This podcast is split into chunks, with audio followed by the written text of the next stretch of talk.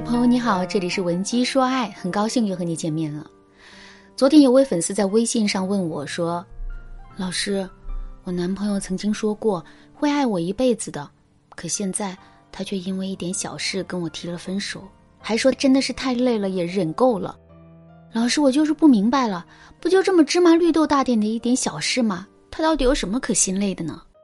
听完了这位粉丝的讲述之后呢，我的心里马上就有了两个推断。第一个推断是，这位粉丝在平时的时候肯定是一个粗线条的姑娘，她的思维偏理性，执行力也很强，但她对别人心理和情绪的洞察力却很弱。为什么我会这么说呢？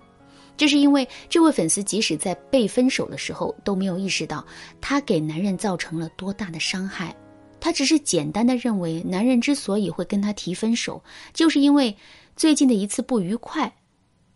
但其实这一次不愉快不过是压死骆驼的最后一根稻草。男人之所以会跟这位粉丝提分手，并不仅仅是因为这一件事，而是在这之前发生的所有的事情。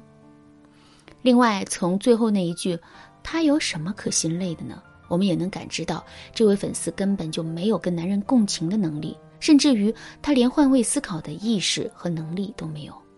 所以我才会说，这位粉丝是一个粗线条、很理性，但洞察别人情绪能力很弱的姑娘。第二个推断是，虽然男人狠心提了分手，但这段感情并不是不可挽回的，甚至我们都可以说，这段感情被挽回的几率很大。为什么这么说呢？具体的理论依据有两个：第一，男人在提出分手之后，明明白白说出了自己提分手的具体原因，而不是毫无诚意的对这位粉丝说一句“我觉得我们不合适”。为什么很多人在主动提分手的时候，都会给到前任一个模糊的理由呢？这是因为我们已经铁了心要分手了，根本就不希望被挽留。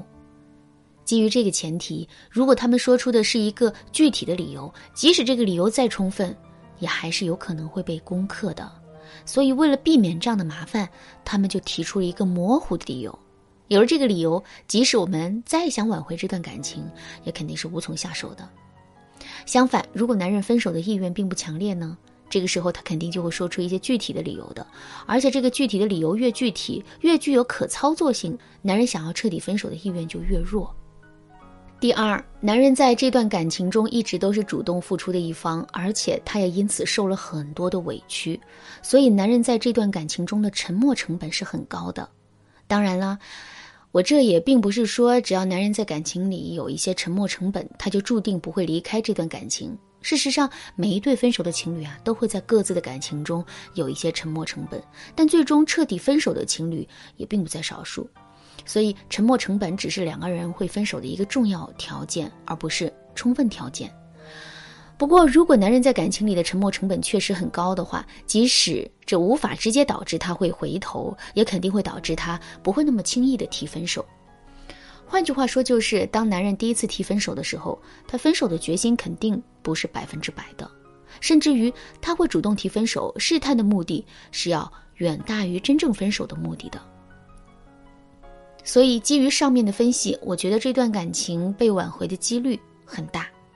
当然啦，在现实生活中，我们每个人的情感问题都是有差异的，所以我们在分析自身的情感问题的时候，一定不能照葫芦画瓢。如果你想对自身的情感问题有一个更清晰、科学的认知的话，你可以添加微信文姬零七零，文姬的全拼零七零，来预约一次免费的咨询名额。好啦，下面我们来具体说一说，在面对这种情况的时候，我们到底该怎么挽回这段感情。最重要的一点就是，我们一定要提高自身对别人情绪的感知力。如果在感知男人情绪这件事情上，我们依然是现在的失聪失明状态的话，即使男人再给了我们一次机会，我们依然是无法驾驭好这段感情的。那么，我们到底该如何提升自身的情绪感知力呢？其实啊，最好的方法就是互换身份法。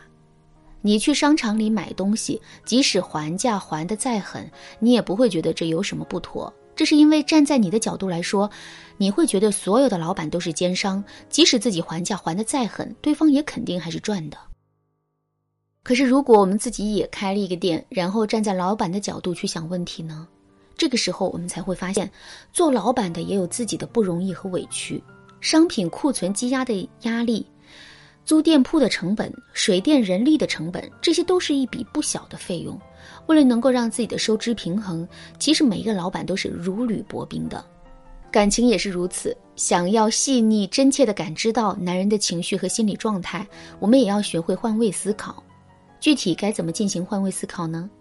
第一步是回忆，也就是说，我们要好好的回忆一下自己在过去跟男人的整个交往过程，并截取其中一些重要的片段。所谓的重要片段，就是两个人在这些片段中一定要有很多的情绪起伏，或者是整个片段都是由一个或几个矛盾展开的。